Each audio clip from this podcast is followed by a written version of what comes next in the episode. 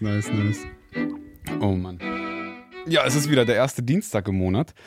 Und, äh, ich weiß, ähm, und wir sind heute wieder in einem, äh, wieder in unserem Seelsorgeformat gewohnt, wie ähm, ja, jeden, jeden Monat. André, nice, dass du wieder hier bist. Wir freuen uns darüber, dass du dir die Zeit nimmst. Sehr gern, sehr gern. Ehrlich, sehr, sehr cool. Heute ist ein krasses Thema, oder Esther? Auf jeden Fall. Richtig gescriptet. Ähm, ne, aber heute ist echt, ich muss sagen, als die Anfrage kam, ähm, um einfach mal ein paar äh, Gedanken mit euch zu teilen, ich war mir echt unsicher, ob wir das in eine Folge mit reinnehmen sollen oder nicht. Ich weiß nicht, weil das ist irgendwie so dieses ganze Thema, ne, kaputte Elternbeziehung oder eine kaputte Familie, so, es ist, äh, es ist, ich finde, es ist schon sehr schwer irgendwie so aufzuarbeiten und äh, ich weiß nicht, ich, ich stelle mir das schon irgendwie sehr krass vor, aber cool, dass wir das gemacht haben. Heute wollen wir uns ja die Frage stellen, ne, wie geht man, wie geht man damit um, so als Jugendlicher? Ähm, als Jugendlicher, wenn man ne, in einer Familie ist oder in einer Familie groß wird, wo man das Gefühl hat, es läuft sehr viel schief. Äh, wie, wie geht man damit um? Wie geht man mit seiner, ja, weiß ich nicht, ne, teilweise Wut, wie geht man mit seiner Trauer um? Ähm, ne, was soll ich tun, wenn, wenn meine Familie kaputt geht? Ja, sehr, sehr krasse Frage. Ähm, André, vielleicht direkt, direkt am Anfang an dich. Warum, warum glaubst du, ist das gut, dass wir dieses Thema hier heute ansprechen, dass wir über Familie reden? Weil es so viele Familien gibt, die kaputt sind und weil wir glaube ich, aber auch den Stellenwert und Gottesgedanken zum Thema Familie immer wieder hochhalten müssen, mhm. weil man sonst irgendwann einfach frustriert ist, wenn man nur die Negativbeispiele sieht. Aber ja. Gott hat damit gute Gedanken und darüber müssen wir sprechen und die Wahrheit hochhalten. Mhm. Amen, Esther. Amen, auf jeden Fall. Amen. Ja, ich dachte mir echt, also ne, gleich lesen wir die Anfrage und natürlich hat man dann auch immer so seine eigenen Gedanken. Man interpretiert mit Sicherheit auch noch einiges selber so rein, aber ich weiß nicht, ich stelle mir das schon sehr schwierig vor. Ich glaube, einfach weil ich das auch selber so teilweise zumindest, ne, so ein bisschen aus meiner Familie kenne, aus, äh, aus meiner Vergangenheit, ne, dass man manchmal so vor, vor der Familie oder vor engen, vor engen äh, Leuten in seinem Umfeld irgendwie so da sitzt und man sich denkt, krass, so, ich weiß nicht, warum das so ist, ich weiß nicht, wie ich damit umgehen soll. Mhm. Leute machen Fehler, Leute behandeln sich falsch, reden irgendwie sehr schlecht mit und übereinander und man ist irgendwie so, so als Außenstehender bekommt man das mit und trotzdem ist man doch irgendwie kein Ausstehender, währenddessen doch irgendwie und man weiß nicht so genau, wie man damit umgehen soll. Ich weiß nicht, ich kann mir schon sehr gut vorstellen, dass man ja einfach darunter leidet. Ähm, ja, Mann, ja. Esther, was macht das Thema mit dir, wenn wir über kaputte Familienbeziehungen reden? Ich weiß, es ist schon sehr radikal formuliert, muss ich sagen, aber mhm. ähm, was, was macht das Thema mit dir? Ähm, also natürlich, ui, das, was in der Anfrage steht, so damit habe ich wenig so Bezugspunkte. Mhm. Mhm. Ähm, aber ich komme ja selbst aus, also ich bin Scheidungskind und das macht natürlich auch einiges und so, so dieses kaputte Beziehung, auch so in der Familie, so ich, ich würde schon sagen, dass das so normal ist. Also ich habe jetzt nicht diese 400 Verwandten Hochzeit gehabt, so, sondern wir waren zu neunt mit deiner ganzen Familie, mit meiner ganzen Familie und ich finde, das zeugt schon davon, dass viel Streit und eher mhm. so komische Situationen sind und man mhm. oft auch nicht weiß, vor allem so als Tochter oder als Enkelin, ich mhm. weiß nicht, was man sagen soll, weil man sich ja schon irgendwie so mit Respekt verhalten sollte. Voll. Und dann sieht man das und beobachtet, man will jetzt nicht so oberschlau sein und dann mhm. ich, ist eine Zickmühle und deshalb freue ich mich, dass wir das hier in dem Format auch ansprechen und du, André, uns ein paar Tipps geben kannst, als ja. jemand, der älter ist. Man muss natürlich dazu sagen, dass das Thema eigentlich viel zu groß ist, ja. Hm. um das hier in einer Podcast-Folge zu behandeln.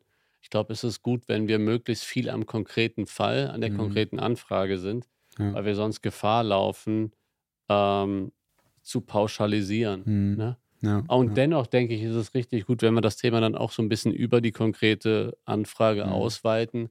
Aber da sind uns echt Grenzen gesetzt, weil das Thema einfach massiv ist und so viele Facetten hat. Ja, Vater-Kind-Beziehung, äh, Vater-Tochter-Beziehung zum Beispiel oder Vater-Sohn-Beziehung die Vaterwunden eines Mannes, mhm. äh, Mutter-Tochter-Beziehung, die im Eimer ist, oder dann aber auch die Ehe der Eltern, mhm. die dann total Auswirkungen auf die Kinder hat. Also es ist schon, riesig. Das Familie Thema. ist schon ein sehr besonderes Umfeld. Mhm. Aber ja. jetzt, wo du das auch gerade gesagt hast, es gibt auch richtig viel dann bei Liebevoll. Ja, diese ganzen Talks mit äh, Vater-Tochter-Beziehung, Mutter Tochterbeziehung. Nee, wir haben Vater-Tochter-Beziehung. Vater-Tochter, genau. Vater-Sohn und Vater-Tochter. Mhm. Vater-Tochter, genau. Dann könnt ihr euch das Richtig bei Liebevoll ja, auch wir auf verlinken YouTube das anschauen. auf jeden Fall. Ich meine, die meisten, also die meisten, die uns folgen, die kennen Liebevoll auch. Ähm, viele, da gibt es so voll viele Überschneidungen, gerade auch so von den Leuten, die, die einem folgen oder so. Aber äh, wir werden es hier auf jeden Fall nochmal ganz explizit auch ne, nennen und äh, ver verlinken, ja, dass all die, die Videos, schreibt das sehr gerne mal bitte, bitte mit, einer von euch, ähm, äh, dass wir die ganzen Videos zu, zu Familie äh, auf jeden Fall ähm, ja, verlinken werden. Da war echt da einiges sehr, sehr Gutes dabei. Ähm, okay, ich würde sagen, ich äh, lese mal die Anfrage vor, um, äh, um die es geht. Ja. Folgendes: Es schreibt, ähm, es schreibt ein Mann oder ein Junge ähm, und das, was er beschreibt, das sieht er seit, 14, äh, seit 15 Jahren, sagt er. Er schreibt, äh, schreibt Folgendes: Mein Vater erhält sich für einen guten Christen, behandelt meine Mutter so, wie ich nicht mal meinen Hund behandeln würde, wenn ich einen hätte. Also nicht körperlich, sondern seelische, abgrundtiefe, Ver abgrundtiefe Verachtung, fast schon Hass kann man seinen, äh, seinem Umgangston, seinen Worten entnehmen. Dafür muss man nicht studiert haben. Meine Geschwister fühlen sich auch unwohl in solchen Situationen, aber besonders die 10- bis 17-Jährigen wissen nicht damit umzugehen. Ich, Mitte 20, ertrage das einfach nicht länger. Soll ich ausziehen, damit ich das nicht länger sehen bzw. Äh, hören muss? Boah, ich muss sagen, also so, boah, ich, teilweise kann ich den voll verstehen, Hm. die Person, die das schreibt. Weil ich weiß, ich meine, es hat mit der Zeit schon so ein bisschen abgenommen, äh, aber ich weiß, so, als ich ganz, ganz jung war, ähm, gerade so zum Beispiel, wenn die Eltern gestritten haben oder ähnliches, so, man hat das teilweise so, so direkt mitbekommen und auch so regelmäßig mitbekommen, sodass dass man sich selber auch so die Frage gestellt hat, so, boah, was soll ich überhaupt noch hier? Also, boah, ich will, ich will das nicht sehen, ich will das nicht hören, weil, ne, so wie wir gerade gesagt haben, so Familie ist voll das besondere Umfeld und als so kleiner Junge, ich meine, ich war wirklich noch etwas jünger, aber so egal in welchem Alter, so, so das Kind der Eltern, da jetzt irgendwie so aktiv reinzugehen, man, ich glaube, man muss so viel auch Mut haben und diese, diese, diese, diese Schwelle so über, überwinden und so als Kind die Eltern ermahnen irgendwie, Mhm. ne? Also so ich, ich, voll schwierig. Also ich, was, ich damit, sagen- was ich damit sagen will, ist so, ich kann die Frage voll nachvollziehen. Ne, wenn man die Eltern ähm, beobachtet, wie sie, wie sie miteinander umgehen, wie, wie, das, wie sich das auf die ganze Familie äh, auswirkt, ist schon schwierig. Absolut. Ja. Oh Mann, ey. Also ich bin zutiefst traurig, wenn ich Mhm. das lese. Mir selber wird bewusst, wie behütet ich aufgewachsen bin. Mhm. So eine Gnade. Also mein Vater, wie er mit meiner Mutter umgegangen ist, so vorbildlich. Hm. Wirklich Christus ähnlich.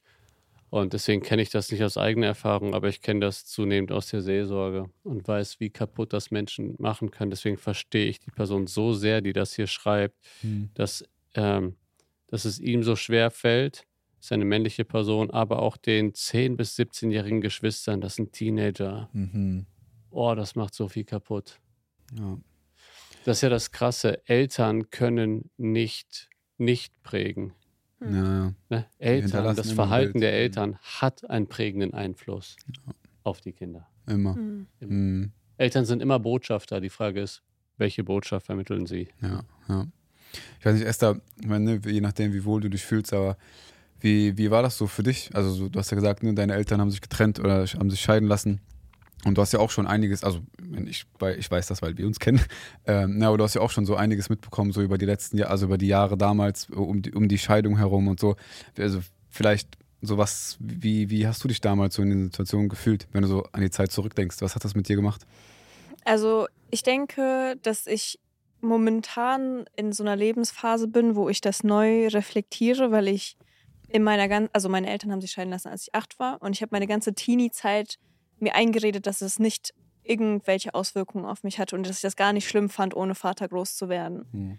Und ich weiß, ich glaube, so die letzten zwei Jahre doch fängt man so mehr an, darüber nachzudenken, ist das wirklich so? Also vor allem auch so, seit wir verheiratet sind, wie viel sich da das so abgefärbt hatte.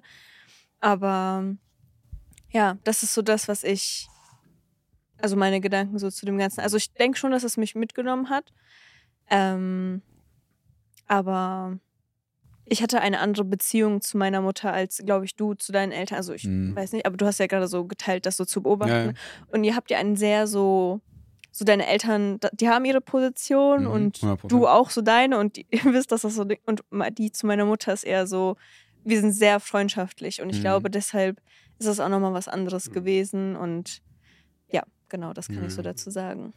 Ja, aber voll gut. Ja, danke dir. Ähm, ich würde sagen, ja, wir gehen auf die, Einfra auf die Anfrage ein, ähm, aber vor allem auch mit der, mit der Frage, was ist eigentlich quasi, um, um so ein bisschen so das, das Ziel vielleicht zu formulieren oder so die, so die Zielsetzung. Ähm, ne, wir wollen ja auch immer davon ausgehen, so was, was denkt sich Gott eigentlich über Familie? Ähm, wonach sollen wir Menschen eigentlich streben?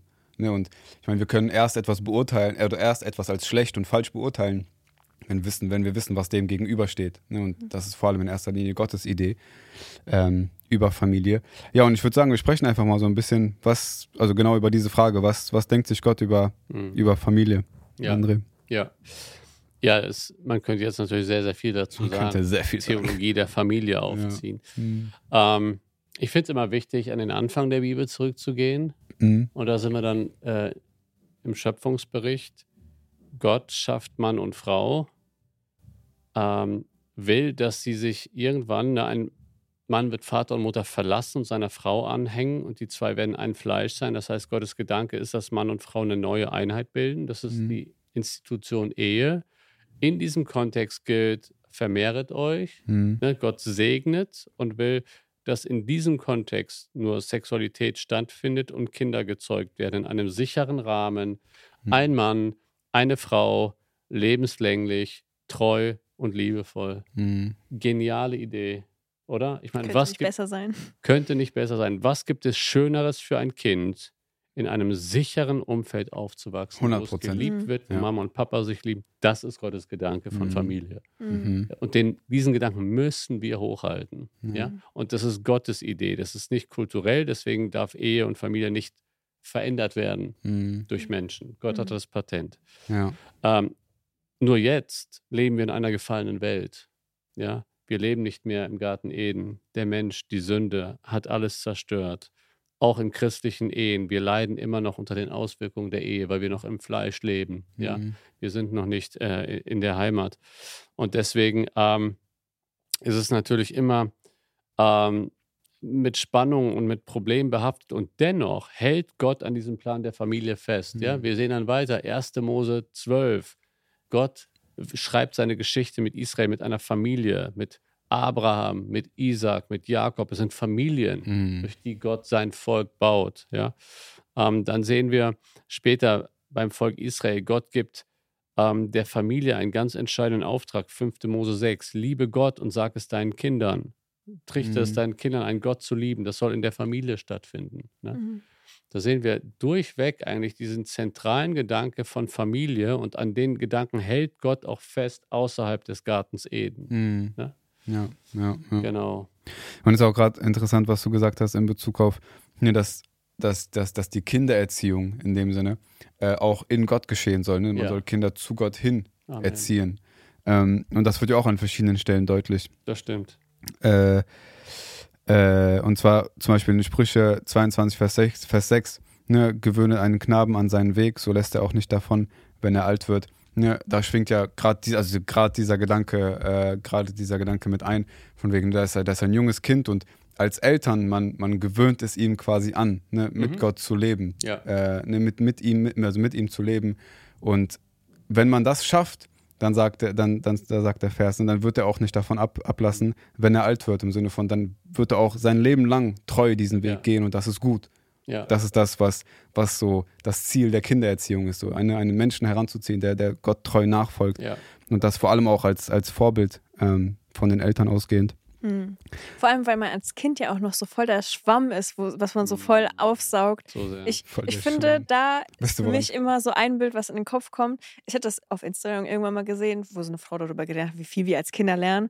Und die meinte, dass wir uns als Erwachsene ja immer noch vorstellen können, wie sich ein Puzzleteil in unserem Mund anfühlt und wie hm. krass unser Gehirn quasi Dinge sich merkt. Also wie sehr dann auch quasi, wenn wir von klein auf so gesagt bekommen, so Jesus liebt hm. dich, er ist für deine Sünden gestorben, so, dass wir uns wie an dieses Mhm. Puzzle mit so 30 mhm. so immer noch daran erinnern, auch daran festhalten können, so mhm. diese Wahrheit der Bibel. Mhm. Als du gesagt hast, ein Kind ist wie ein Schwamm. ist das nicht so, dass man bei kleinen Kindern den Kopf so eindrücken kann? Oder dass man so voll aufpassen muss? Ja, man merkt, dass wir keine Kinder haben. Ah ja. Oh Mann. Bei ganz kleinen Kindern. Ganz, ganz, nicht, ja. Ganz wildes Kopfkino. Ich dachte, in deinem Kopf war direkt so Spongebob, Schwammkopf-Meme. Nein, nein. Spongebob, Schwammkopf. Ähm, ja, was gucken wir natürlich nicht und unterstützen wir auch nicht. ähm, genau, aber es gibt ja noch ein paar andere Stellen, die gerade auch so, zu den, so in Bezug auf die so Eltern-Kinder-Beziehungen halt an, ansprechen. Ähm, ne, wie zum Beispiel äh, Epheser 6. Ne, da steht dann zum Beispiel drin, ihr Kinder gehorcht euren Eltern. Ähm, Epheser, also Vers 1, Epheser 6, Vers 4, dann ein paar Verse weiter, ihr Väter reizt eure Kinder nicht zum Zorn, ähm, sondern erzieht sie in der, in der Zucht und Ermahnung des Herrn. Ne, das, also diese, diese ganzen Ideen so, ne, dass Gott Familien gebrauchen möchte, um Kinder zu erziehen in, in Gott. Ne, diese ganzen Verse, die auch regeln, ne, was, was die Unterordnung angeht, was das äh, vorbildliche Vorleben angeht. Ne, das, das ist so dieses, dieses, dieses Idealbild. So, ne? das, das ist eigentlich die Idee Gottes ähm, von, von Familie. Und ja, das heißt, wenn man die Frage so ein bisschen beantworten möchte, was soll eine Familie am Ende des Tages eigentlich ausmachen, so, dann ist es halt, also es gibt viele Aspekte, aber dann ist es halt auf jeden Fall dieses, also dieses, also freundliche Miteinander, ne? Mhm. dieses, dieses gemeinsame Leben gestalten, ineinander investieren. Ähm, und vor allem auch halt diese, dieses Erziehen in Gott, sodass dass Menschen fest werden im Glauben, dass Menschen fest werden ähm, ja, in, seinem, in, in ihrem eigenen Weg ja. mit, äh, mit Gott. Was, was macht eine Familie sonst so aus? Willst du was sagen? Sag ruhig. Familie ist ein Ort der Geborgenheit. Mhm. So wichtig. Da, wo man man selber sein kann. Ich meine, sollte man auch ja. außerhalb Thema Menschenfurcht. Mhm. Aber ne, in der Familie fällt es uns leichter, da sind wir zu Hause. Im Idealfall. Im mhm. Idealfall, ja. Mhm. Aber ich finde es auch wichtig, den Ideal, das Gottes Ideal immer wieder hochzuhalten. Ja, ja. Ne? Mhm. mhm. ja. Und ähm, dann aber auch die ganzen Einanderstellen, die wir in der Bibel finden. Ne? Ich meine, du hast gerade, finde ich total gut, die einschlägigen Stellen. Mhm der Bibel erwähnt, die die äh, Eltern-Kind-Beziehung auch ähm, ansprechen. Mhm. Aber ich gehe auch gerne von dem Ansatz aus, es gibt ja in der Bibel so viele Einanderstellen. Wir sollen einander lieben, wir sollen einander dienen, wir sollen einander Lasten tragen, wir sollen einander ertragen, wir sollen mhm. einander vergeben und, und, und. Diese Stellen sprechen vom Miteinander in der Gemeinde, ja. aber es muss in der Familie beginnen. Es mhm. ist doch auch anwendbar für die Familie. Ne? Ja, ganz sicher. Und deswegen mhm. würde ich sagen, auch das hat alles seinen Platz in der Familie. Hm. Fürsorge, ne? selbstloser Dienst füreinander. Hm. So wichtig. Hm. Und wenn wir dem jetzt vielleicht auch nochmal um äh, oder um wieder so ein bisschen auf die Anfrage einzugehen. Ne, jetzt haben wir so auf der einen Seite so dieses ideale Bild, so, wenn das denkt sich Gott von Familie, so sollte sie sein, danach sollten wir streben. Und doch ist das ja in der Realität, gerade wir sehen es anhand solcher Anfragen, ähm, ja ganz oft nicht so. Ne, es gibt verschiedene Ursachen so dafür, dass eine Familie eben nicht diesem Ideal entspricht. Und ich denke, es wäre gut, wenn wir da so ein bisschen mehr darauf eingehen, was können, was können Ursachen dafür sein, dass vor allem von den Eltern ausgehend, ne, um bei der Anfrage eben auch zu bleiben, ähm, warum, warum, ich wollte gerade sagen, scheitern Familien, aber ich glaube, das ist mhm. nicht so, nicht ganz richtig formuliert, ich weiß nicht, aber wieso, ja, wo ist das, ja. Ein Stück weit, klar. Wie, was, was können Ursachen dafür sein, dass sowas passiert? Warum, warum machen Eltern Familien kaputt? Hm. Das ist eine krasse Frage. Natürlich können auch Kinder Familien ja, ja, ja. machen, ein Stück weit. Mhm. Ich denke, es ist hier wichtig zu unterscheiden zwischen vordergründigen Ursachen mhm. und tiefgründigen Ursachen im Sinne von Symptomen oder da wird sichtbar dadurch, aber dahinter stecken tiefere Herzenshaltungen. Ja, mhm. so okay, diese Unterscheidung würde ich grob machen. Eltern können Familien zerstören, einmal durch ihre Ehe. Ja, also wenn Papa und Mama nur streiten, mhm. öffentlich vor den Kindern, das macht, das macht was mit den Kindern. Mhm. Ja. Scheidung, Esther, ne? du hast es erwähnt. Das macht Familien kaputt. Eltern, die äh, nicht miteinander klarkommen, das macht Familien kaputt. Mhm. Ja. Dann aber auch ähm, in der Beziehung zu den Kindern können Eltern viel kaputt machen. Eine zu strenge oder auch eine zu lockere Erziehung. Mhm. Beide Extreme gibt es, ja. Mhm. Einmal das Kind sich selbst zu überlassen, ja, so völlig anti-autoritär, mhm. ist absolut kindeswohlgefährdend übrigens, ja, hm. die anti-autoritäre Erziehung. Hm. Ähm, weil ein Kind Struktur braucht und ein Kind braucht Ansagen, hm. liebevolle Ansagen. Aber auf der anderen Seite eine zu strenge Erziehung ja, wo man wirklich das Kind verprügelt, mhm. äh, das macht was, das macht was kaputt und zwar nachhaltig. Mhm. Es kommt nicht immer sofort raus, aber spätestens, wenn das Kind aus dem Haus ist, es wird keine echte Beziehung mehr zu den Eltern haben. Mhm. Oft nicht, ja. Ich will ja, das ja. nicht pauschal so darstellen als Automatismus. Mhm. Aber das macht, äh, das macht Familien kaputt. Dann aber auch Heuchelei, ja. Heuchelei der Eltern. Äh, also am besten noch, wo vielleicht der Vater irgendwie einen Posten in der Gemeinde hat und die Kinder sehen zu Hause, der lebt das überhaupt nicht. So ja. wie eine Anfrage. Schreibt er doch auch, der Vater ist ein. Also er, er, er glaubt, dass er ein guter Christ ist, ne? Ja. Schreibt er ja. Ja, ja. Boah, ich glaube, ja, stimmt. Ich hatte das, also ich irgendwie voll offensichtlich eigentlich durch die Anfrage, aber ich hatte das, also ich glaube, das macht schon viel. Ja. Ich mein, also ich würde schon sagen, dass wir auch viel so mitbekommen über Leute, die sagen so, ja, an sich, ich bin mit Leuten groß geworden, die immer gesagt haben, dass sie an Gott glauben und voll treu sind und weiß ich nicht was alles, aber dann am Ende ist halt gar nicht waren so. Ich glaube, das macht voll viel mit einem. Ja. Total. Ja. Hm. Mm. Und dann gibt es ja. Genau, dann gibt es noch tiefergründige Ursachen. Mhm. Ne? Also Beispiel, ja, wenn der Vater absolut kontrolliert, ja, mhm. das Symptom ist vielleicht, er gibt der Mama nur so und so viel Geld und schimpft, wenn sie ähm, zu viel ausgegeben hat. Oder wenn sie nicht seinen Willen tut, wird er vielleicht sogar entweder verbal oder sogar körperlich gewalttätig. Mhm. Das hat was mit Werten im Herzen zu tun, die und mit, also letztendlich mit Götzen, mhm. ja, die nicht bedient werden. Und ähm, also das, da kann man jetzt hier nichts pauschal ja, sagen. Das, das ist der Punkt. Ja. ja. das müsste man in der, in der Seelsorge dann eins zu eins mhm. ausarbeiten. Aber ich will sagen, das Problem liegt ja nie einfach in der Ehe an sich. Mhm. Das Problem liegt immer in den Herzen der Ehepartner. Mhm. Ja? Allein die Institution Ehe ist nie das Problem. Ja. Und das Herz des Partners und das Herz des Partners mhm. ist das Problem. Mhm. Und da wird man die Ur eigentlichen Ursachen suchen müssen. Ja, ich glaube, das hilft schon so ein bisschen. Also vor allem, wenn ich so, wenn ich so zurückdenke, das, also so die Situation schon ein bisschen besser einordnen zu können, weil ich glaube, so vor allem als Jugendlicher oder also einfach, einfach als jüngere Person, wie alt man auch immer ist, ähm, ne, wenn man vor solchen Situationen steht, stellt man sich ja, ich weiß nicht, ob man sich so oft die Frage stellt, warum ist das so? Weil ich weiß, ich habe immer oft aus meinen Emotionen, aus meiner Wut heraus gedacht, so von wegen, ey, ich will, dass das aufhört, ich will weg. Hm. Ne, ich habe gar nicht darüber nachgedacht, so, woran, woran könnte es eigentlich liegen?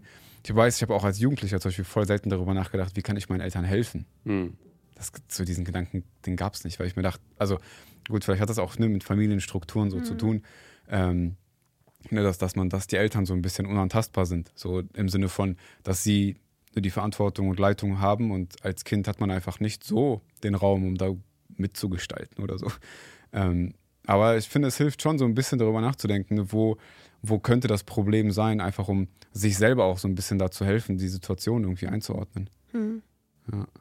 Aber ich glaube, dass, das sehe ich zumindest, oder habe ich in den letzten Jahren auch öfters so auf Instagram immer wieder gesehen, dass in sozialen Medien dann immer sehr laut wird von diesen Menschen, dass sie sagen, so hätten sich meine Eltern früher scheiden lassen. So als Lösung quasi. So, ich bin traumatisiert von meinen Eltern und sie hätten es einfach besser machen können und sich scheiden lassen. Und ich hatte das auch sehr lange in meinem Leben so als Mantra gesagt, so dieses so, ja, dann hätte man diesen ganzen Konflikt auch nicht damals gehabt mit der Scheidung und diese unangenehme Situation in dem Moment.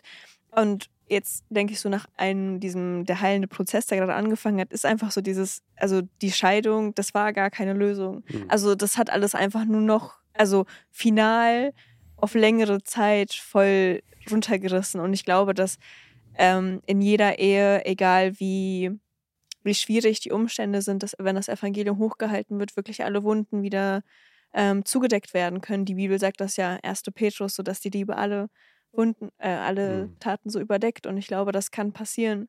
Mhm. Nicht einfach nur dieses Ignorieren, dass Probleme da waren oder so, sondern wenn man auch wirklich, so wie du es gerade geschrieben hast, äh, beschrieben hast, dass der Vater vielleicht irgendwie so eine leitende Position hat und die Mutter voll schlecht behandelt, wenn man sich dann an den Tisch setzt und sagt, ey Leute, ich habe wirklich Mist gebaut und mhm. ich muss jetzt wirklich gerade vorm Kreuz kommen, mhm. so Gott kann sich ja voll verherrlichen. Absolut. Und da ist voll das Potenzial und ja. ich glaube, dass, dass das etwas Wunderschönes ist, was wir dann finden. Auf jeden Fall. Boah, ich muss auch sagen, genau zu dem Gedanken, als wir letztes Jahr in, in den USA waren, waren mhm. wir auf, diese, auf der Sing Conference. Und da hat ja auch, boah, ich weiß nicht mehr, woher der kam, äh, auf jeden Fall auch, ein, auch einer der Pastoren, der hat, der hat ein Thema gehalten. Es, ich glaube, es ging auch teilweise um Ehe. Ich bin mir gerade nicht mehr ganz sicher. Das war, so, das war so eine Podiumsdiskussion auf der Bühne. Aber ich fand eine Sache. Tim Chellis mit Alistair Nein, nein, nein. Beck? Nee, nee, das war nicht er. Nee, nee, nee. Okay. Ähm, auf jeden Fall. Das war der, der auch über Gospel-Rap ge, ge, ge, mhm. gepredigt hat. Mhm. Der. Und ich fand, eine Sache fand ich so krass. Das war genau das, was Esther nämlich gesagt hat. Ne, dass er, ich weiß wirklich nicht mehr in welchem Kontext, aber ich weiß noch, was er gesagt hat. Ähm, er meinte nämlich, dass äh, so die, die größte Herausforderung als Eltern den Kindern gegenüber ist es, das Evangelium praktisch auszuleben. Oh ja. Ne? Und dann hat er gesagt, guck mal, das bedeutet, wenn ich mit meiner Frau gestritten habe oder wenn ich weiß, einer von uns oder ich weiß, ich habe einen Fehler gemacht, dann muss ich mich bei meiner Frau entschuldigen. Und hat er gesagt, ich entschuldige mich bei meiner Frau in erster Linie zwischen uns, damit das geklärt ist. Und dann holen wir unser Kind dazu. Mhm nachdem es geklärt ist. Und ja. dann sagen wir, guck mal, das und das lief falsch, ich habe mich entschuldigt. Ja. Damit das Kind sieht, Absolut. was es bedeutet, sich beieinander zu entschuldigen und warum das passiert. Absolut als er das gesagt hat, ja. dachte ich mir krass. Ja. Und sich auch bei den Kindern entschuldigen, mhm. gegebenenfalls, ja? ja. Das, also ich musste mich einige Male schon auch bei meinen Kindern entschuldigen für meine Reaktion. Mhm. Sehr, sehr wichtig. Heftig, ja. Hm. Aber ich glaube, also vor allem ist es halt schon eine herausfordernde Frage, ne? wie geht man, also gerade in, in Bezug auf die Situation aus der Anfrage, wie geht man damit um, weil ich glaube, dass schon auch irgendwie im Hinterkopf immer wieder so äh, da ist, dieses Ding von ne, Ehre Vater und Mutter. Mhm. Hm. Und wie zeigt sich das in solchen Situationen? Na, also so, ich denke, also das ist immer so die Frage. Ich meine, klar, dieses Ehre Vater und Mutter heißt ja nicht in jeder Lebensphase genau das Gleiche. Korrekt. So, Ne, das ist nicht immer, das ist nicht immer identisch so. Aber ich glaube, das ist schon auch immer so diese, dieser Zwiespalt zwischen, ne, auf der einen Seite ist man irgendwie ne, emotional voll geladen, weil die Familiensituation voll kaputt ist und man sich als Jugendlicher denkt, ey, das kann so nicht weitergehen mit meinen Eltern. Mhm. Auf der anderen Seite hat man aber immer so dieses Ding im Hinterkopf, ja, aber Ehre Vater und Mutter, das heißt doch meistens, lass quasi alles geschehen. Heißt es aber nicht. Gar nicht, gar nicht. Aber ja, genau, und dann erzähl mal ein bisschen von deinen Gedanken in Bezug auf dieses Ehre Vater und Mutter. Ähm, erstmal allgemein. Ja, ja. Also ich denke, Ehre Vater und Mutter, natürlich beinhaltet das im Kindesalter den Gehorsam. Ja? Mhm. Definitiv. Also Eltern sind Autoritätspersonen, auch wenn die moderne Psychologie äh, das vielleicht wegreden will. Mhm. Aber das ist so. Wir brauchen äh, eine Statik in der Gesellschaft und auch in der Familie. Mhm. Und die hat Gott eingerichtet. Ähm, und das äh, bezieht sich da auch auf den Gehorsam, also sie als Autoritätsperson anzuerkennen aber auch ähm, gut über die Eltern reden. Mhm. Ne? Sie, also die, all das Positive, was die Eltern machen, auch gerne erwähnen. Mhm. Ja. Das ist mir persönlich auch total wichtig. Ne? Das, mhm. äh, ich meine, das wird dann vielleicht später, wenn man dann, dann rückblickend ne, reflektiert, wie seine eigene Erziehung war, dass man da auch immer wieder, wenn man es kann, lobende Worte findet für die Eltern. Mhm. Ähm, dann aber, wie gesagt, mit dem Auszug ähm, ändert sich das äh, mit dem 18. Lebensjahr, bedeutet Unterordnung äh, bzw. Eltern ehren nicht mehr gehorchen. Mhm. Ja. Und dann auch nochmal, gerade wenn man verheiratet ist, dann haben die Eltern nicht in die Ehe reinzureden. Haben mhm. sie nicht. Ja, dürfen sie nicht. Äh, sich einen Rat holen, darin zeigt sich das Ehren. Papa, deine Meinung ist mir wichtig. So jetzt mhm. von Mann zu Mann, erzähl mal, ne? du hast mehr Lebenserfahrung. Ja. Super wichtig. Äh, sich bei den Eltern melden, Super wichtig. Und dann, wenn die Eltern alt sind, sie zu pflegen, sie zu versorgen. Ja, mhm. da äh, gibt es dann nochmal einen Shift. Dann sieht Eltern ja. eher nochmal anders aus mhm. im Alter. Und so kann sich das unterschiedlich verhalten. Ja. Ne? Ich weiß noch, ähm, eine Situation, wo, wo mir das schon noch sehr, sehr deutlich war, aber vor allem das ganze Thema um, um unsere Ehe herum oder äh, um unsere Hochzeit herum. So, äh, weil das teilweise äh, in meiner Familie schon, also schon ein Kampf war. Ich, war, ich erinnere mich nicht mehr so genau, ob das so quasi so voll rebellisch mein, also meinen Eltern gegenüber war. Also ich glaube so nicht. Aber ich weiß auf jeden Fall, es waren ganz verschiedene Meinungen im Raum. Und ähm, ich weiß noch so, dass irgendwann so dieser Punkt kam, dass ich mir dachte, ey, ich, auch wenn ich jetzt quasi erwachsen werde, es ist trotzdem meine Verantwortung, äh, mein, also die Zweifel meiner Eltern ernst zu nehmen und ihnen auch das Gefühl zu geben, dass ich sie ernst nehme. Mhm. Ne, das heißt, ich weiß noch, so ich stand in meinem Kopf, war ich so voll in dieser, in dieser, in diesem Zwiespalt, einfach zu sagen, mir ist das egal. Ich mache das einfach und egal, was es danach kostet, im Sinne von ähm, auch ganz bewusst lasse ich diesen Streit zu. Und, ob, also, und ohne von mir aus zu versuchen, das zu klären. Ich wusste, ich wusste, es gab so ein paar Gespräche, wir waren voll auseinander und dann war so dieser Punkt, okay, ist mir egal. Aber so habe ich es am Ende nicht gemacht und ich bin auch voll dankbar dafür, weil ich am Ende doch auch äh, diese, diese Gespräche gesucht habe, was ein bisschen unangenehm war, ein bisschen herausfordernd und so.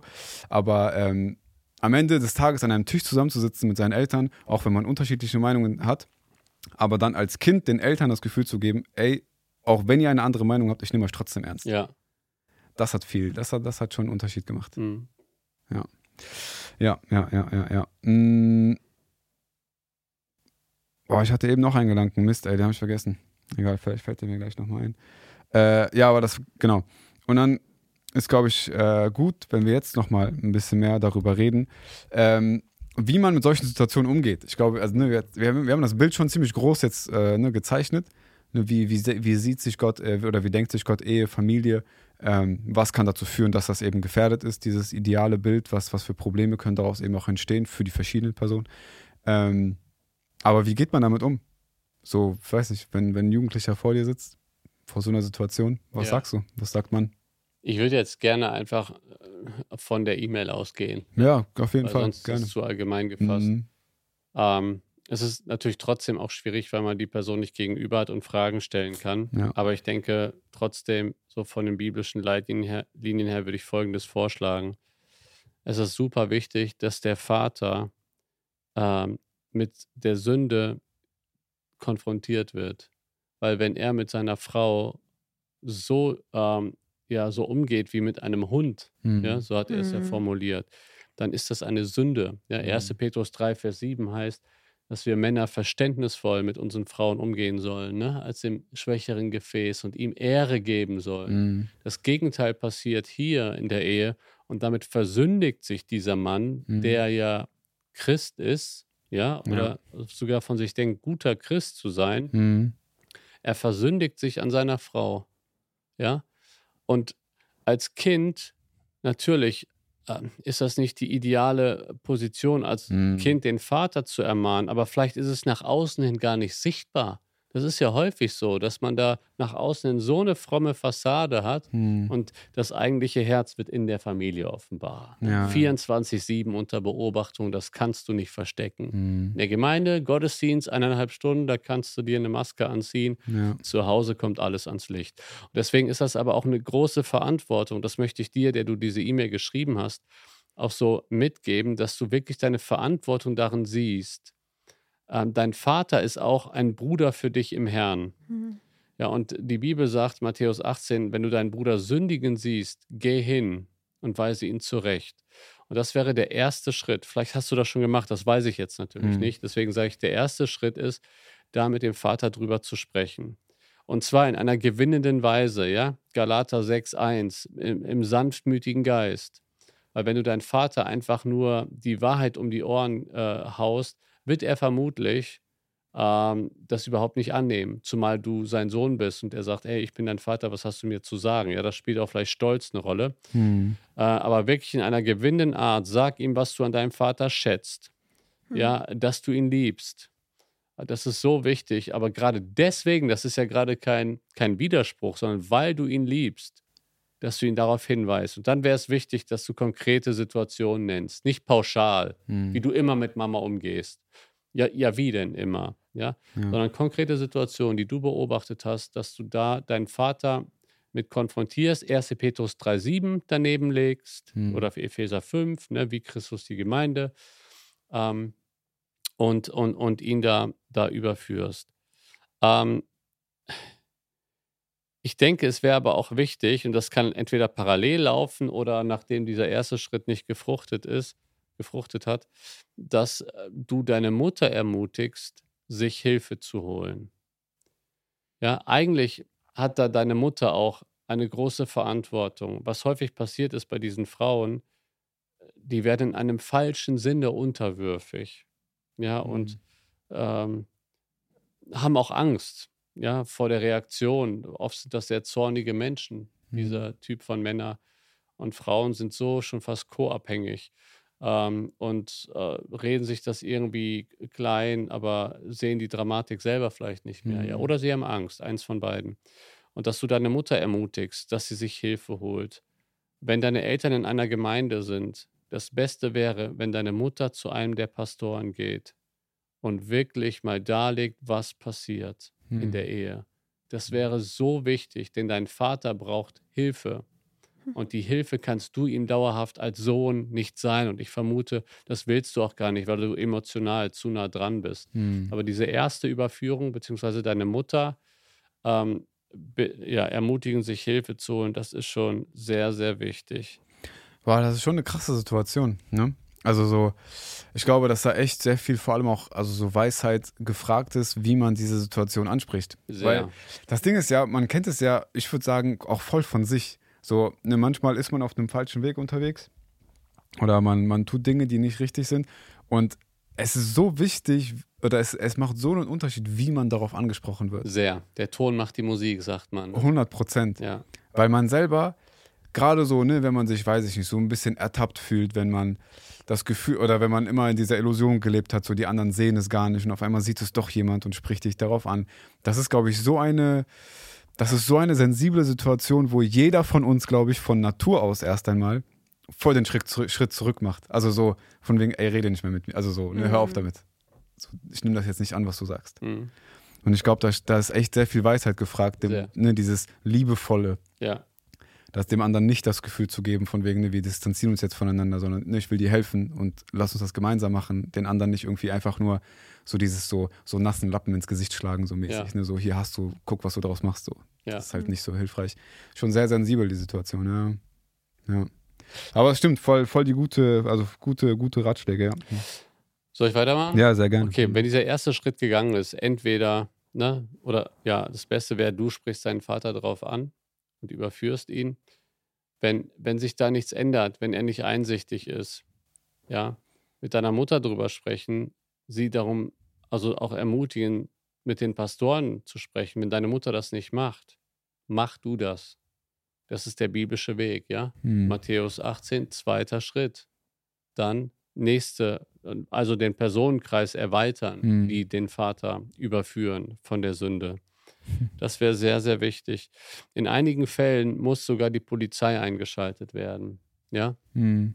Also ich denke da vor allen Dingen äh, wenn ähm, Gewalt im Spiel ist, im Sinne von auch körperlicher mhm. Gewalt, ja, oder Drohungen ja. gegebenenfalls. Auch da kann man drüber nachdenken. Muss man nicht unbedingt, aber wenn die Drohungen echt gefährlich sind und man den Eindruck hat, der ist dazu fähig, diese Drohung in die Tat umzusetzen, mhm. dann auch die Polizei holen das geht uns oft so gegen den Strich. Ne? Und mhm. es gibt mhm. auch so in gewissen christlichen Kreisen da, nee, nee, nee, wir müssen einander vergeben. Ja, wir ja. holen da nicht die Welt mhm. rein mit der Polizei. Aber Fakt ist, Römer 13 sagt doch, Gott hat den Staat eingesetzt, um das Böse einzudämmen. Mhm. Ja. Und wenn es hier um Gewalt geht, körperliche Gewalt in der Ehe, ist das ein Verbrechen. Ja. Und es gibt ein Gesetz in Deutschland. Und gegen dieses Gesetz äh, eben ähm, ja, äh, der verletzt dieses ja. Gesetz, ja. Mhm. Und deswegen ist es so wichtig, die Polizei zu holen. Und ich mhm. habe da leider ja auch mittlerweile schon ein bisschen Seelsorgeerfahrung, was das ganze Thema häusliche Gewalt angeht. Mhm. Ähm, ich habe einen ganz konkreten Fall vor Augen, wo man sagen kann, preis dem Herrn, dass die Kinder die Polizei gerufen haben. Mhm. Da wäre Schlimmes passiert. Mhm. Ja. Und deswegen, ähm, wenn deine Mutter das nicht schafft, ja, ich, dieser Fall ist vielleicht noch nicht ganz so dramatisch, aber insgesamt, ja, wenn, ja, die, ja. wenn die Mutter in einer anderen Familienkonstellation, ähm, die betroffen ist, auch, wenn sie es nicht schafft, sollten die Kinder die Polizei holen. Boah, ich, also, ich finde, wenn, also wenn ich das so höre, ich weiß nicht, wärst du bereit, das zu machen? Also, Polizei zu holen? Also, jetzt, also im Sinne von, so, also weißt du, wenn du, wenn du an Familie denkst, ich finde, das ist voll schwer, sich dazu aufzuraffen. Also, es ist komplett der richtige ich Weg. Glaube, ich habe gar nichts dagegen, ne? aber. Ich habe da eine andere Herangehensweise, aber ich würde sofort sagen, ja, ich würde das nicht ja? mit mir machen lassen. Also, ich würde straight, also. Mhm. Aber ich glaube, dass in, also deine Familiendynamik ist hier wieder ja, ganz anders. Ja, das stimmt. Mhm. Man hat halt voll die anderen Hintergründe, das stimmt. Mhm. Ja. ja. Man muss dazu sagen, bis dieser Schritt erforderlich ist, ist ja auch schon so viel kaputt gegangen. Mm. Das fällt einem schwer, sich vorzustellen, wenn ja. man in einer halbwegs gesunden, ja. nicht optimalen, aber mm. halbwegs gesunden Familie aufgewachsen ist. Ja. Kannst du dir nicht vorstellen, die Polizei zu holen wegen deinem Vater oder wegen deiner Mutter. Ne? Aber hier sind so, da ist schon so viel kaputt. Mm. Ich glaube, okay. dann ist klar, mag die Hürde immer noch groß sein, aber ähm, sie ist gegebenenfalls in einigen Fällen notwendig. Ja, mhm. ja, ja, ja, Das, was du auch eben angesprochen hattest, quasi, dass in einigen Gemeindekontexten gesagt wird, dass man das quasi alles nur intern klären ja. soll und so. Ich hatte tatsächlich lange nicht geglaubt, dass das wirklich passiert. Also, dass oh, es wirklich ja. Gemeinden gibt, die sagen so, mach das nicht. Bis zu dem Moment, wir haben nämlich eine Folge mit Nelly Kronwald aufgenommen, mhm. auch hier im Podcast, wo sie über ihre eigenen Erfahrungen äh, gesprochen hat. Und dann steht in den Kommentaren quasi von einer Person, ähm, dass, dass, wie wir das überhaupt öffentlich machen können, diesen Rechtsstreit für die Welt, das ist voll schlechte Zeugnis. Und das hatte auch viele Likes bekommen. Und ich dachte mir so, geht's euch noch gut? Mhm. also, das sind, also ihr seid als Christen dazu verpflichtet, euch dem Staat unterzuordnen und der Staat sagt, wir schützen hier gerade die Frauen, dann nutze ich das doch. Also es ist ja nicht so, dass die da hinkommen, euch die Bibeln wegnehmen und sagen so, wir machen jetzt komplett was anderes, sondern das ist ja, das ist ja Hilfe, dass man ja. der Familie helfen kann. Voll. Es ist Hilfe in mehreren äh, Hinsichten, ja. Mhm. Es ist einmal natürlich eine Hilfe für die betroffene Frau, mhm. um eine weitere Eskalation zu vermeiden. Es ist eine Hilfe dementsprechend auch für die Kinder, ja, weil sie haben Mitangst, wenn der Vater so auch laut wird und mhm. gewalttätig. Sie leiden da ja mit und sind verängstigt und viele Kinder haben echt einen Schaden dadurch. Mhm. Ja, das ist schlimm. Aber es hilft sogar dem Täter. Es hilft dem Täter. Mhm. Nee, weil diese Männer sind so ähm, besessen nach Macht, nach Kontrolle ausüben. Ja, und äh, so auch stolz und von sich eingenommen. Und da einen klaren Riegel fortzusetzen im, im, im Lichte von Römer 12,9, die ungeheuchelte Liebe hasst das Böse, sie stellt sich dem mhm. Bösen entgegen. Mhm. Und das kann ein Weckruf sein mhm. für den Mann, dass er selber erkennt, was mache ich hier, jetzt habe ich schon die Polizei vorm Haus. Mhm. Ja. Und deswegen ist es eigentlich, und das sollte unsere Motivation sein, nicht um uns zu rächen, ja. holen wir jetzt die Polizei, sondern um zu helfen. Hm. Äh, ja. Was ich mich immer gefragt habe, ist so, wo, also ne, wir haben jetzt über, auf jeden Fall über ein paar Sachen gesprochen, die man halt machen kann, ne? das Konfrontieren, das Ermutigen, sich Hilfe zu holen, ne, im Notfall die Polizei zu holen. Also wo, wo würdest du sagen, gibt es, gibt es eine Grenze für Jugendliche in, in Familienbeziehungen? Wo, also. Du meinst auch so im Sinne von, wann ist es dann doch auch mal dran, einfach auszuziehen? Ja, ich denke, das gibt es. Ähm, ich habe konkrete Fälle vor Augen, auch mit denen ich gesprochen habe. Mhm. Die Person hat zunehmend psychisch gelitten, ne? mhm. also wirklich Panikattacken und so weiter. Und wir haben ihr geraten, das war jetzt auch äh, eine, ich sag mal, eine Person über 20. Äh, es fiel ihr schwer, weil sie immer noch eine gewisse Verantwortung gespürt hat. Aber da haben wir gesagt, hey, du gehst da so kaputt. Ähm, es ist wichtig, dass mhm. du da rausgehst, ja. ja. Ähm, Gerade auch wenn man eigentlich schon geholfen hat, ja, man hat versucht, man hat mit dem Vater vielleicht gesprochen, man hat der Mutter gesagt, hol dir Hilfe, ja. Und wenn, wenn all das auch scheitert, irgendwann man hat alles getan, was man machen kann, mhm. dann ist der Punkt auf jeden Fall da, auszuziehen, ja. Mhm. Und ähm, sich da auch selber ein Stück weit zu schützen. Ich will das nicht im egoistischen Sinne verstehen, ja. so nach dem Motto, denk an dich, Hauptsache dir geht's mhm. gut. Nein, nein, nein, das, das meine ich hier überhaupt nicht, ja. Aber wenn, wenn du keinen Einfluss mehr wirklich ausüben kannst und es macht dich einfach völlig kaputt, dann ist es dran, auszuziehen und dann darfst du deine Familie auch im Gebet ne, äh, dem Herrn überlassen, mhm. im Sinne von, der Herr wird sich um deine Geschwister kümmern. Versuch du, was du kannst, nach wie vor dich mit deinen Geschwistern zu treffen, außerhalb des Hauses. Mhm. Aber ähm, letztendlich ist es dann auch mit nach wie vor die Verantwortung der Mutter, mhm. da Hilfe zu holen. Ja, ja, ja.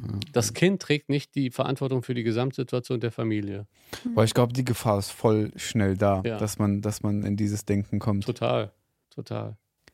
Das, ne, so, vielleicht auch so, wenn man, wenn man als Kind so den Eltern irgendwie helfen will und das vielleicht scheitert, dass man es sich, dass man es dann quasi auf seine eigenen Schultern legt ne, und sagt, ja. okay, guck hm. mal, jetzt hat es nicht funktioniert und das ist meine Schuld und wenn ja. ich jetzt gehe, dann so, dann mache ich was falsch, ich darf nicht gehen und so weiter.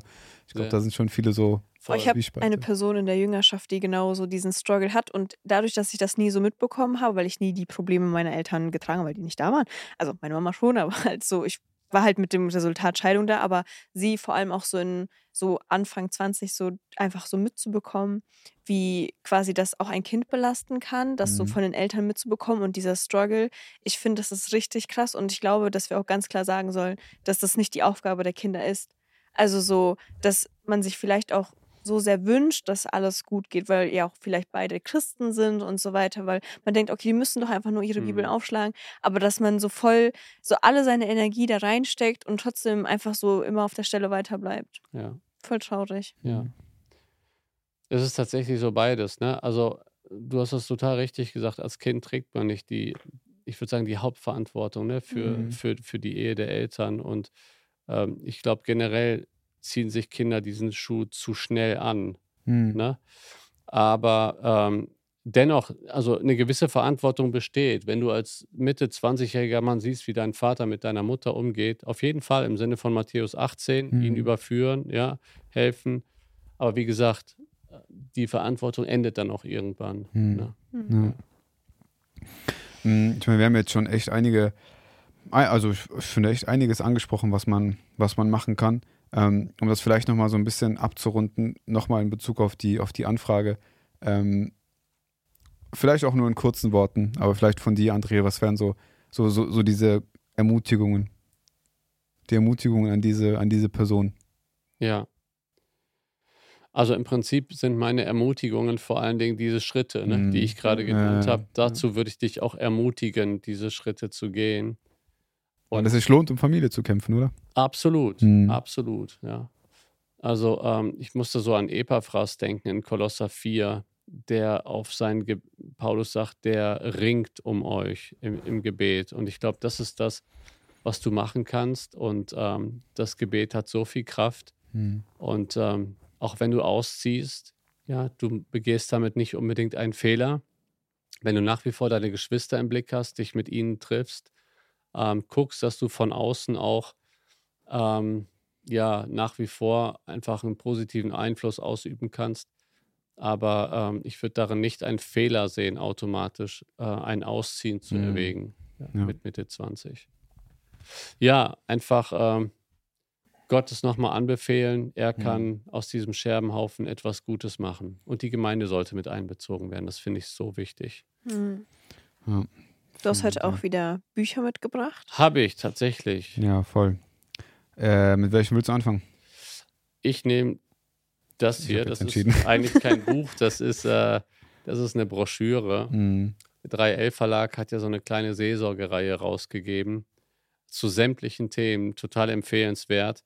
Ich liebe den Autor. David Paulison ist leider verstorben vor einigen Jahren, hatte Bauchspeicheldrüsenkrebs aber so ein guter Seelsorger. Und er schreibt, also das, die Broschüre heißt Leben trotz Versagen der Eltern. Mhm. Und der Untertitel, Untertitel Die verändernde Macht der Liebe Gottes. Ist im 3L Verlag erhältlich für nur 3,50 Euro. Äh, da gibt es aber eine ganze Reihe mit ganz vielen interessanten Themen. Mhm. Und vielleicht kann diese Broschüre dir eine große Hilfe sein. David Paulison, ich empfehle einfach alles, was er schreibt und so gut. Und äh, ich bin mir sicher, dass dir das auch in deiner jetzigen Situation ganz viel Trost geben kannst und auch allen anderen Betroffenen, die unter dem Versagen der Eltern auch zu leiden haben. Mhm. Das andere Buch ist nochmal ähm, ein Stück weit anders geartet von Paul David Tripp. Ähm, Krieg der Worte, Spannungsfeld Kommunikation. Da geht es eben auch um unter anderem um Wutausbrüche, um das, wie wir uns beschimpfen und das kann helfen. Im Prinzip wäre das natürlich jetzt an, an die Person gerichtet, die, ähm, die uns diese E-Mail geschrieben mhm. hat. Das wäre ein Buch für deinen Vater eigentlich. Mhm. Aber auch für dich, um zu verstehen, das eigentliche Problem ist nicht, dass er deine Mutter beleidigt. Natürlich ist das ein Problem, es ist ein mhm. großes Problem, aber das ist nicht die Wurzel. Und genau darauf geht Paul David Tripp in diesem Buch ein, auch im 3L Verlag erschienen, Krieg der Worte von Paul David Tripp. Und ähnlich wie bei David Paulison kann man sagen, alles, was Paul David Tripp schreibt, würde ich empfehlen. Mhm. Genau, das sind die beiden Bücher. Danke dir für die Richtig Empfehlung. gut. Ja, echt, vielen Dank dir. Wir werden ähm, beide Bücher unten äh, verlinken. Für diejenigen, die uns auf YouTube zugucken. Für all diejenigen, die uns äh, zuhören, geht gerne auf YouTube in die Beschreibung. Da findet ihr den Link zu den Büchern. Ja, auf jeden Fall. Sehr nice. Danke dir, André. Sehr gern. Danke dir auch für die Zeit, die du dir heute yes, genommen hast. wir sind wieder am Ende einer Folge angekommen. Gerne. Genau, vielleicht noch zum Abschluss einmal kurz erwähnen, dass dieser Podcast, der ganze Dienst hier auf Spendenbasis läuft. Also äh, fragen wir immer wieder in den Podcast-Folgen, äh, dass wenn Menschen es auf dem Herzen haben, uns finanziell zu unterstützen, das gerne tun können. Auf YouTube in der Infobox gibt es dazu alle Details als Mhm. Bank für ähm, Versand und oder wie das mal heißt. Und auch mit PayPal habt ihr die Möglichkeit. Ähm, und genau, wir sind euch sehr dankbar, hier dieses ganze Yes. Projekt weiterentwickeln zu können. Immer besser zu Gottes Ehre. Yes, lasst gerne eine Bewertung da auf Spotify und auf Apple, das würde uns auch sehr freuen. Sehr nice, vielen Dank euch. Und äh, ja, ich würde sagen, dann sehen wir uns, äh, sehen wir uns andere nächsten Monat wieder. Jawohl. Am allerersten Dienstag. Aber nur am Korrekt. allerersten, nicht am ersten, am allerersten Dienstag von jedem Monat. Hm. Ja. Korrekt. Also im Ja, Hebräischen könnte man ja jetzt sagen, das ist der aller, allererste, also so das Erste. Wirklich, ja? Bereshit. Kann man das nicht sagen? Bereshit am Anfang. Ja, aber so ist der, der ultimative Anfang. Hm. Also richtig philosophisch jetzt am Alles Ende noch klar. geworden. Ja. Bereshit bara Elohim. Him et Hashamayim vet haaretz, vet haaretz va tohu vauhu. Israel. Kann kommen, Leute. Bis zum Okay, nice, nächsten Mal. André. Ja. Danke dir. Ciao, ciao. Ciao, ciao.